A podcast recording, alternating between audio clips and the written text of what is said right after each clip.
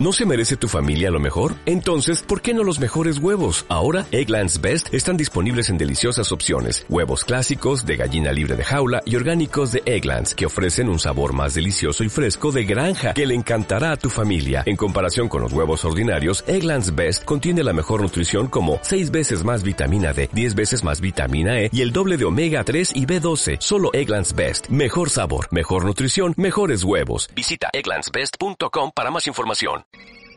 Since his 400th touchdown pass.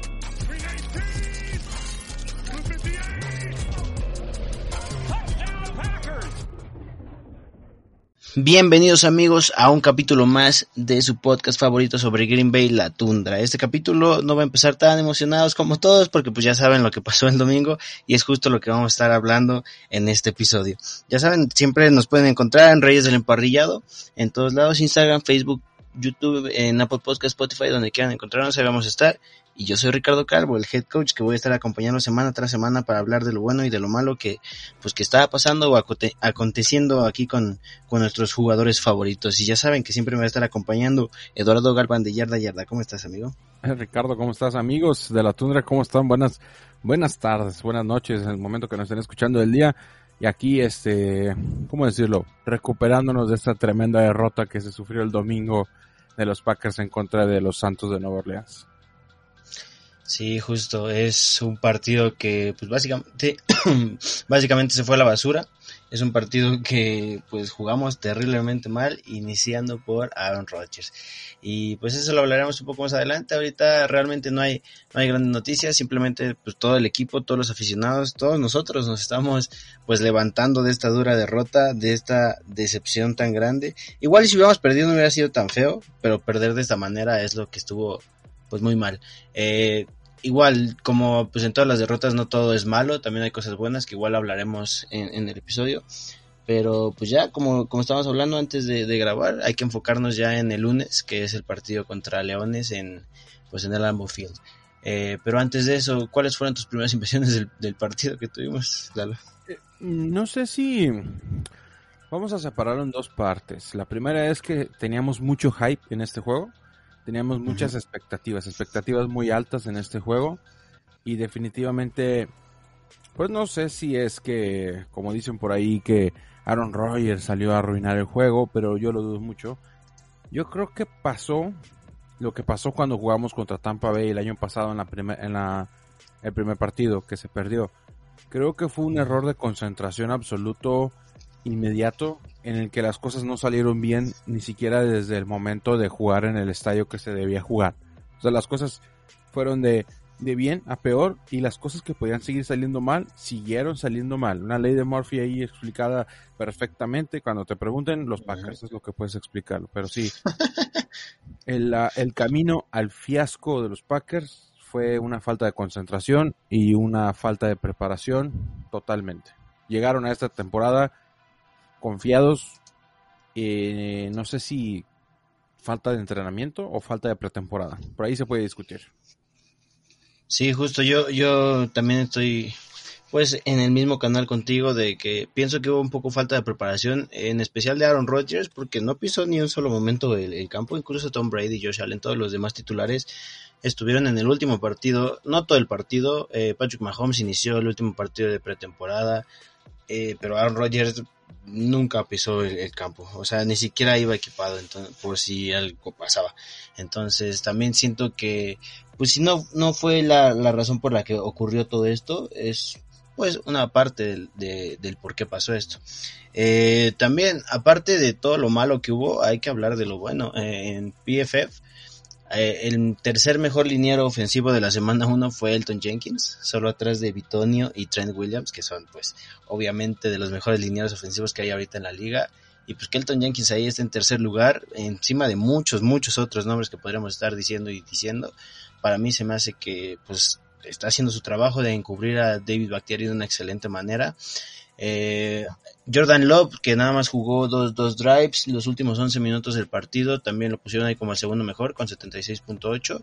Mercedes Lewis, Lucas Patrick y Josh Myers son los, los, los primeros cinco en total que, que fueron los mejores de Green Bay en su posición y para la semana 1.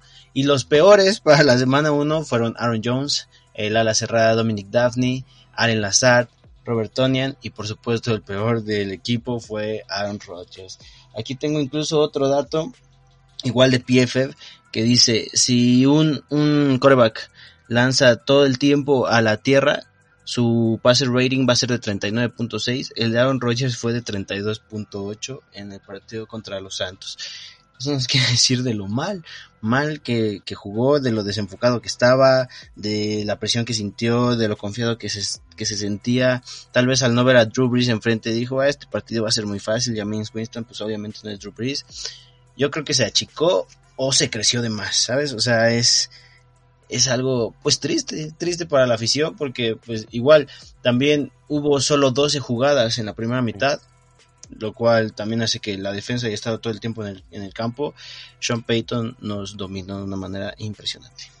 No, la verdad que sí, se habla de los errores y de los desaciertos de Green Bay y de Aaron Rodgers siendo un patético coreback al mando de una patética ofensiva esperando mejores cosas de una patética defensiva y que el único bueno que tuvo Green Bay fue un buen regreso de patada en algún momento del partido, pero aún así son patéticos. Hay que dejar eso atrás, hay que comprender que Green Bay pues tuvo un mal día, pero definitivamente los que tuvieron un buen día fueron los Santos de Nueva Orleans. No, no seamos esos que dicen que Green Bay perdió. No, los Santos de Nueva Orleans nos dominaron totalmente. James Winston es un coreback que no necesitó pasar mucho.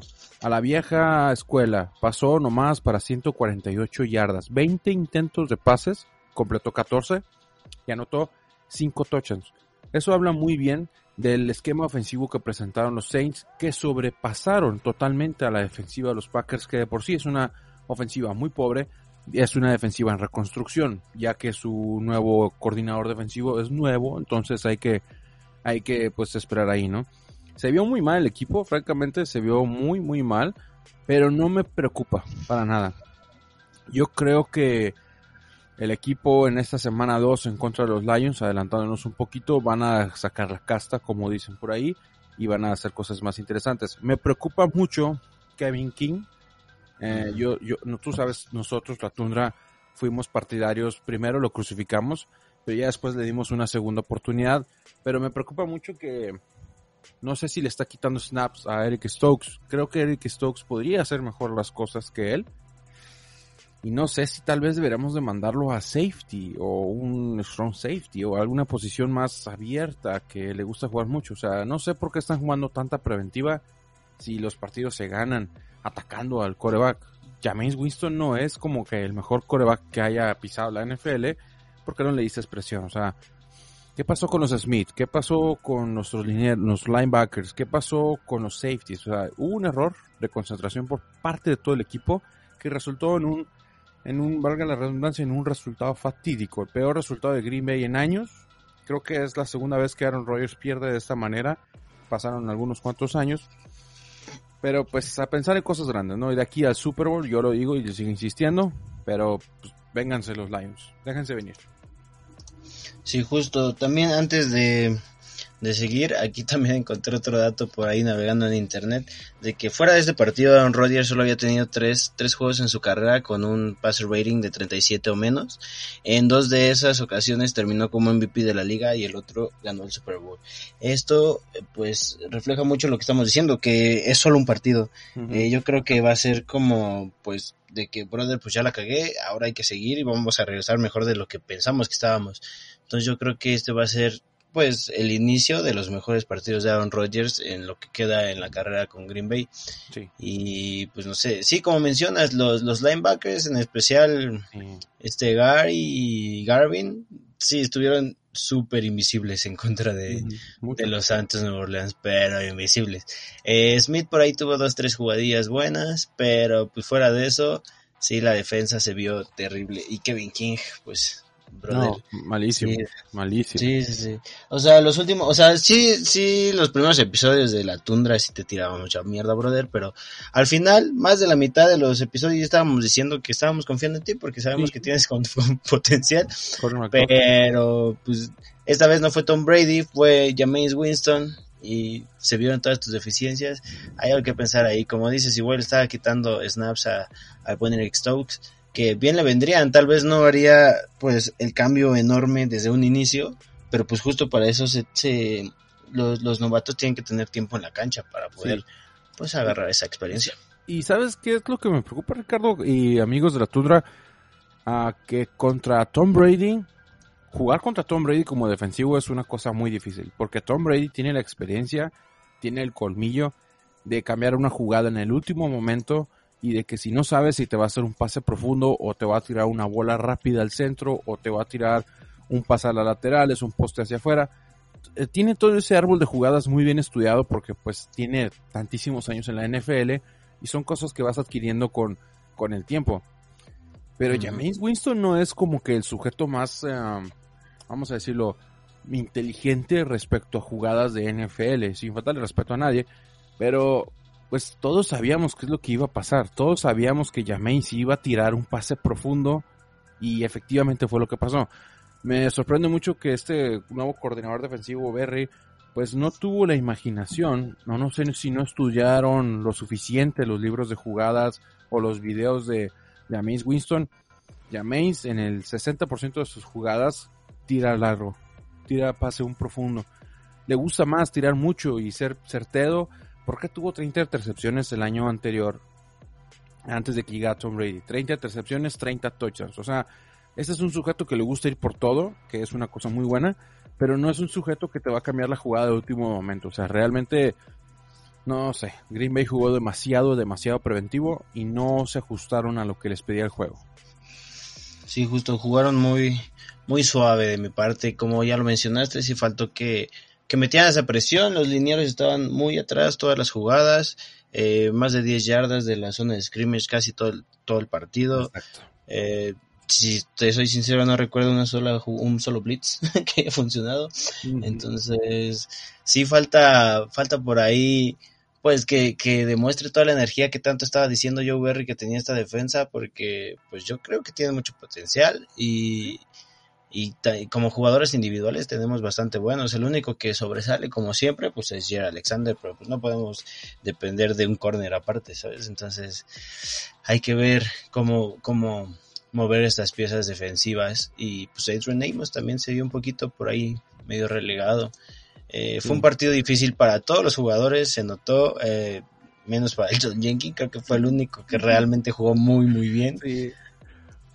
Incluso Royce Newman también tuvo un partido bastante malo, que nosotros estábamos pues esperando mucho de él. Josh Myers tuvo un partido bueno, eso pues me, deja tranquilo de que pues obviamente no es Corey Linsley, pero pues es su primer su primer temporada este como centro titular en, en la NFL y creo que va en buenos pasos para pues, para apuntar a ser uno de los mejores centros de la liga, y si no pues no sé. Este, también algo, algo un poco cómico, eh, ningún equipo de la, de nuestra división ganó el partido, todos perdieron. Leones contra San Francisco, Vikingos contra, contra Bengals y Chicago contra los Rams. Eh, no sé, o sea, es, es terrible. Somos la, somos la nueva división peste de la NFL. terrible, terrible, estuvo terrible. Y justo ahora vamos a un partido eh, divisional el lunes es en el Lambeau Field. Aquí hay un pequeño dato de que eh, Aaron Rodgers en, en, lunes por la noche en casa tiene un récord de 8-0, lo cual pues nos tiene un poco tranquilos. Aquí lo, lo complicado es que vamos contra Jared Goff en una nueva ofensiva que parece que pinta bien. Por mucho que perdió contra San Francisco, hizo 338 yardas con 3 touchdowns en 38 intentos. Entonces, tampoco hay que menospreciar a Detroit ahorita por ahorita. Estuvieron contra una defensiva increíble como la de San Francisco. Y si jugamos como jugamos esta vez, yo creo que el blowout va a ser más grande. Olvídate, o sea, y bien lo dices. Sí, siempre menospreciamos a los Leones, a los Detroit Lions pero yo creo que esta vez no hay que cometer ese error. Green Bay yo creo que debería haber aprendido la lección, pero los Leones casi le sacan el juego a San Francisco. Sí empezó raro, empezó feo el juego, pero al final los San Francisco 49 ya no podían con la ofensiva que se estaban armando estos sujetos. Pasaron el balón por todas partes y aquí es una verdad, aquí va a ser una verdadera prueba ah, defensiva para Jair Alexander, para Kevin King, que es el que más me preocupa, y para Eric Stokes. Jared Goff pasó 97 yardas a Hawkinson, su Tyren, 65 a su running back eh, de Andre Swift, A su otro running back le pasó 56, se llama Williams, ex Packer, por cierto. Gracias, gracias. y a sus otros cuates les pasó otras 120 yardas. Entonces repartió pases por todas partes. Ahí yo creo es donde Green Bay puede tener problemas, porque estos cuates saben pasar, saben recibir y saben correr. Hay calidad para correr ahí. Imagínate a DeAndre Swift y Jamal Williams corriendo. Jamal Williams conoce perfectamente a los defensivos de los Packers. ¿Tú crees lo que los van a hacer? O sea, prepárate para un juego de muchas yardas y Green Bay, eso es un juego muy, muy complicado el que se viene, pero pues como siempre hay que seguir adelante, ¿no? Eh, lo malo de los, de los, estos cuates Detroit es que perdieron a su, a un defensivo muy bueno que tienen, este Jeff Okuda se llama, ¿no? Ajá, toda la temporada ya. Toda la temporada, entonces ahí es una pérdida importante porque era su, su mejor jugador defensivo creo, pero pues hay que, hay que ver qué es lo que pasa en este juego. Sí, sin duda va a ser un juego muy interesante, como mencionas a Andrew Swift y Jamal Williams. Eh, esto tal vez es un poco irrelevante para el, partido en sí, pero terminaron el número 3 y 4 en Fantasy los dos corredores.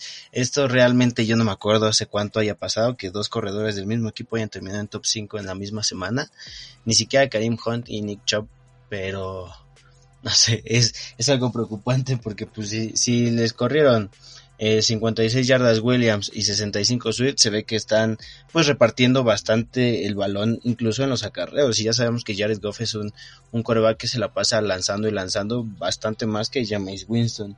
Y tiene mejor puntería que Jameis Winston. Entonces evidentemente va a ser un partido complicado en especial los de lunes por la noche. Si no les quedó claro con el de Raiders Ravens que ganó dos veces en el mismo partido de los Raiders eh, este partido va a estar sumamente interesante. Estoy seguro que va a ser muy, muy cerrado. No tenemos que confiarnos como, como lo pasó con, con los Santos de Nueva Orleans. Y pues a seguir adelante porque, pues digo, yo creo, y bien lo estábamos hablando hace rato en el grupo de WhatsApp que tenemos de Reyes del Emparrillado, que van a perder tres en total. Ya perdimos uno, no vamos a perder otro más que otros dos, por ahí medio complicadones, o que pasen igual de inconsistencias o de pues desaciertos que tengamos, en especial en la ofensiva. Eh, yo creo que pues Aaron Rodgers ya tiene la suficiente veteranía como para levantarse de una caída de este tamaño. Digo, el año pasado completo, en los 16 partidos tuvo solo 5 interferencias y en este partido tuvo 2. Yo creo que ese va a ser un balde de agua muy frío para él porque es de los corebacks que menos interferencia eh, por touchdown en, ratio tiene en toda la historia de la NFL. Entonces, no creo que vaya a dejar ir esa estadística así como así, ¿no? no, lo, lo dudo mucho, pero la verdad que pues va a ser un partido tremendo, ¿eh? O sea, no no esperemos que sea un partido fácil porque sean los Detroit Lions. Hay que, hay que ver cómo reacciona Green Bay. Van a jugar en casa, su primer partido en casa, eh, su primer partido con aficionados después de un año. Ahí sí eso, eso pesa. Más el Lambeau Field, que es un estadio que siempre se ha llenado desde hace un montonal de años. Hay que, hay que prepararnos. A ver cómo Green Bay sale en este duelo. A ver qué lecciones hay. A ver qué lecciones hay los Lions es un equipo diferente a los Saints eh, respecto a la ofensiva y a la defensiva. Creo que es un equipo que podría retar un poco más a la secundaria de Green Bay, pero está Jair Alexander. Echen lo que quieran. Yo creo que Jair va a estar en esa marca personal con Hawkinson. Y arriba vamos a tener que tener a un Stokes y a un Kevin King cubriendo a los otros cuates. No sé. Va a ser un juego bien interesante. Green Bay, Lions. Vemos cómo es que pues vamos por esa primera victoria. Urge, urge realmente una victoria. No sé cómo reacciona el equipo con una derrota de local, su primera derrota ante los Lions. No sé cómo, no sé, tiene rato que no estamos en esa situación Green Bay. Tiene rato que no empezamos una temporada tan mal. Pero un dato interesante, Matt LaFleur nunca ha perdido dos juegos consecutivos, así que esta no va a ser la primera vez y menos contra los Lions, por favor. Sí, justo, además, pues como siempre se aprenden de las pues de los malos momentos que, pasamos y bien lo dices, Matt LaFleur nunca ha perdido dos partidos seguidos. Eso habla muy bien de él. Ha tenido dos temporadas de 13-3. Digo, hay que seguir confiando por muy triste que sea esta derrota. Eh, también, pues digo, sin menospreciar y menospreciar al mismo tiempo a los Lions, son los Lions a final de cuentas, ¿no? Es el equipo en el que los jugadores van a terminar sus carreras, por muy buenos que sean.